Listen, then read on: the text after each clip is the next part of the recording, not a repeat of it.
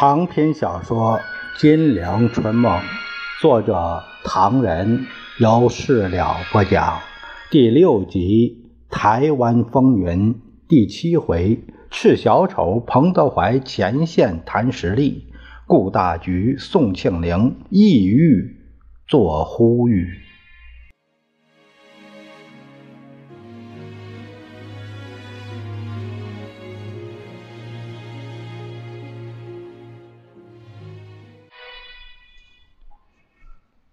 咱们话分两头，却说十一月十日那天，上海民盟方面突然接到以蒋介石名义打来的长途电话，请沈钧儒、黄炎培、张伯钧三人务必在十一日上午十时以前赶到南京做最后商谈。这三个忠厚老成的民间领袖已再度以明知。不可为而为之的精神，如期赶到，为国共和平做最后的努力。事后，黄炎培报告道：“大局已经达到了战争决定一切的时候。蒋主席已最后打破了任何和平协议的可能。国大已在南京登场，我们三个人也筋疲力尽的回来了。”上海人民用加倍的焦虑注视着前途，市场上一片混乱，股票狂泻，黄金、外币猛涨，人们惶惶相告：法币又跌了多少？有什么法子逃避抽丁？但政府最着力的是号召国民大会进兵延安，并且在停战令下达的当天。南京的飞机一再侦察延安及其附近的地区，政府表面上要中共提出名单，事实上，中共在这种情况下不可能提出名单，因此政府退而希望第三方面交出名单。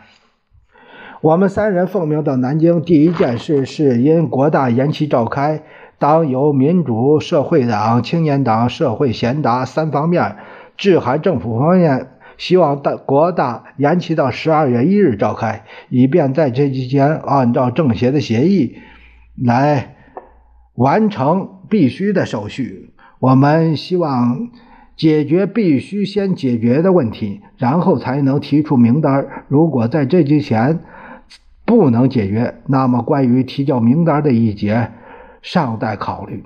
这封信在第三方面各党派领袖间曾经。经过一番争论考虑，直到下午四时半，才有两位社会贤达亲自送呈蒋主席。蒋看后表示：“你们也要替我想想啊！一千多代表到了这里，怎么好临时改期到十二月一日呢？好吧，我说延期三天吧，你们就相商量。今天晚上来报告。”这时候已经是下午五点，我呃，他们俩回来。大家一起又斟酌。那时候，社会贤达方面个别人表示，其有不得已的苦衷。比如王云武吧，他是官了，当然要听蒋主席的话。钱新之吧，也有特殊原因。莫德惠说：“如果国大不展期，我不报道；如果展期，我报道，既不出席。如展期而和谈有结果，我才出席。和谈。”而问题仍不解决，我还是不出席。这样交换意见，天已经黑了。吃完晚饭，民盟首先表示先开会商量，才决定报道与否。民社党张军立表示，待到沪开会后再决定。青年党表示三天考虑后报道，原则上都赞同了三天延期，即推钱新之、王云武二世向蒋主席。报告，这已是晚上八时。一晨国大开会，一千多份请帖已经发出去了。蒋主席见前王二世后，表明政府方面已开过会，决定延期三天。已发出之帖已经收回，好让第三方面提出名单。十二日，民盟一早就开会，在南京代表都参加，通过了在政协决定的手续未完成之前绝不参加。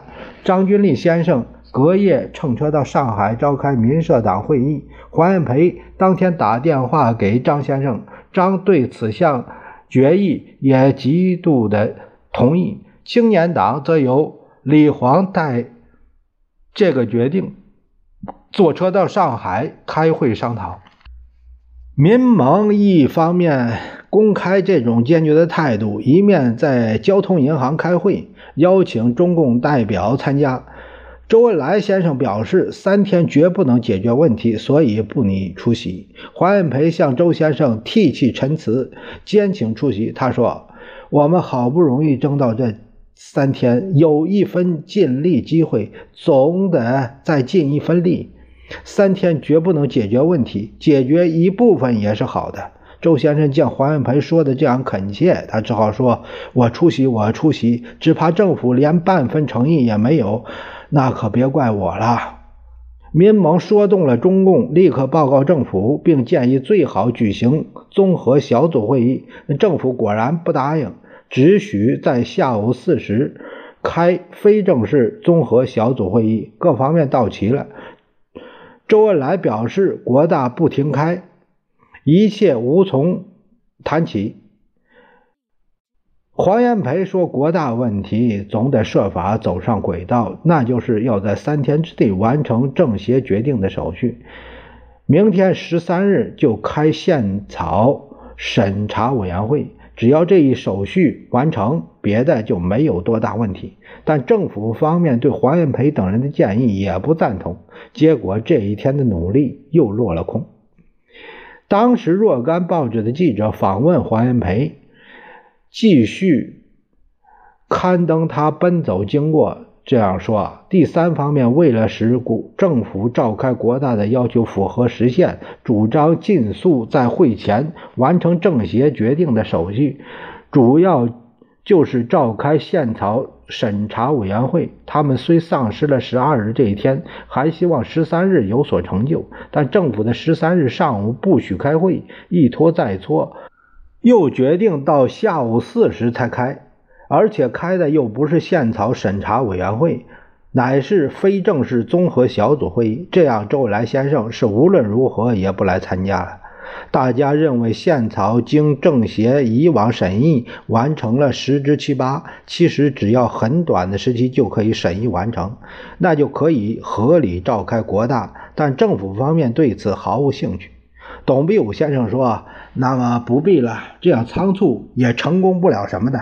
他一度和少离子先生争辩，但是十三日这个下午又毫无结果的过去了，延期可就剩了一天了。决定有办法就开会，否则连会也不必开了。果然，大家毫无办法。十四日会没开成，这那天政府方面主要是千方百计诱挟第三方面提交名单。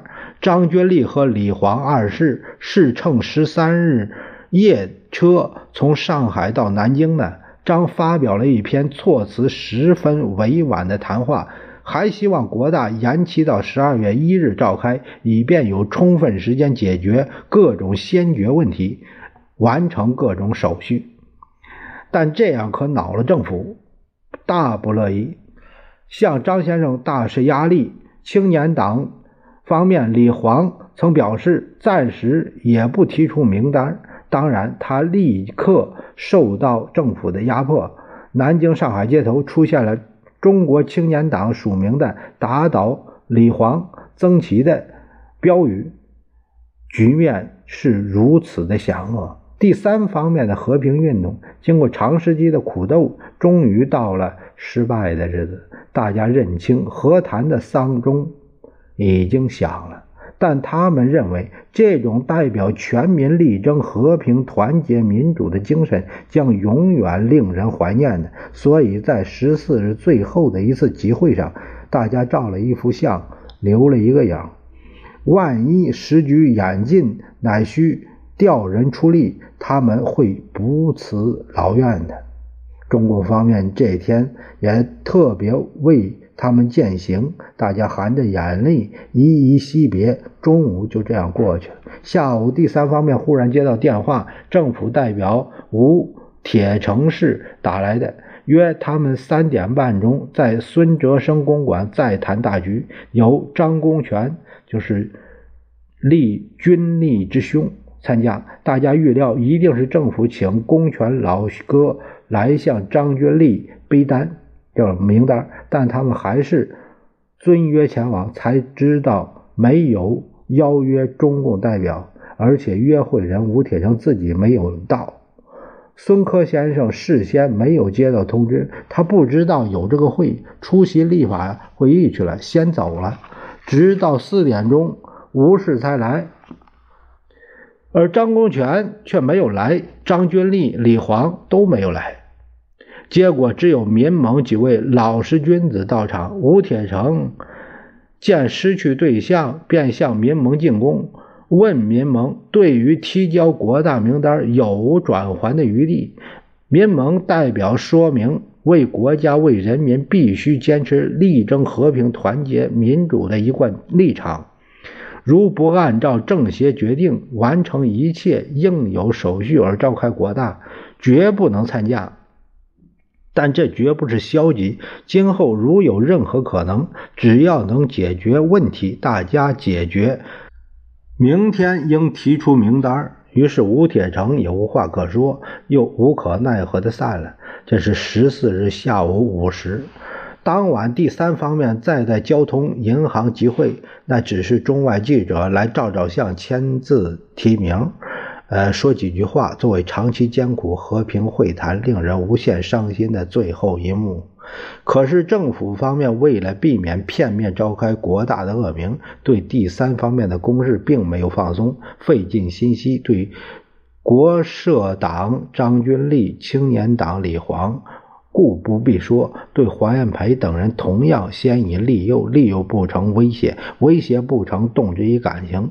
只在十四日那一天找黄炎培谈话的不知有多少人，黄氏自称为唐僧。坚持八个字的咒语，主张坚决，态度和婉，绝不动心。他表示，他是民盟的一员，绝不能背叛民盟的决议，所以不参加国大，不是反对政府。十四日晚间，黄炎培要乘车回沪，到了下关，最高国防会又叫陶希圣去追他，他婉言谢绝了。接着又叫雷震去追他。但他坚决反沪。十五日申报就说他反沪决心庇护读书。对于国大皇室的批评说，他不免替中国历史留下污点。国大开幕的消息传到上海，凡能代表民意的舆论机构一致对时局恶化表露最大的痛惜。大公报指出了国大阴暗的前途，而联合晚报更明白地说穿：这样一个好听的大会开幕，而全国人民不觉得热烈欢欣，甚至政府也不感到心满意足，相反的，失望、焦虑弥漫全国。这真是中国之大不幸。第三方面，因为和谈最后失败，大家情绪很坏。其中有党有派的，因为政府尚在继续追逼利诱，张君丽大感为难。李煌以十六字形容那那天的心情：内外夹攻，进退维谷，左右为难，啼笑皆非。该党名单终将提出，但媳妇儿不易做呀。第三方面，有几位先生在南京最后谈判中曾拟定一个妥协方案，先征求中共意见。那方案显有在中国建立反苏基地及进一步遏制中共及民主势力的危险，给周恩来坚决拒绝，并痛切诚恳劝告不为民族千古罪人。终于彼此谅解，民盟极坚决。他们虽也有恐怖。威胁的顾忌，但国大开幕那一天的心境却比各党派领袖宁静的多了。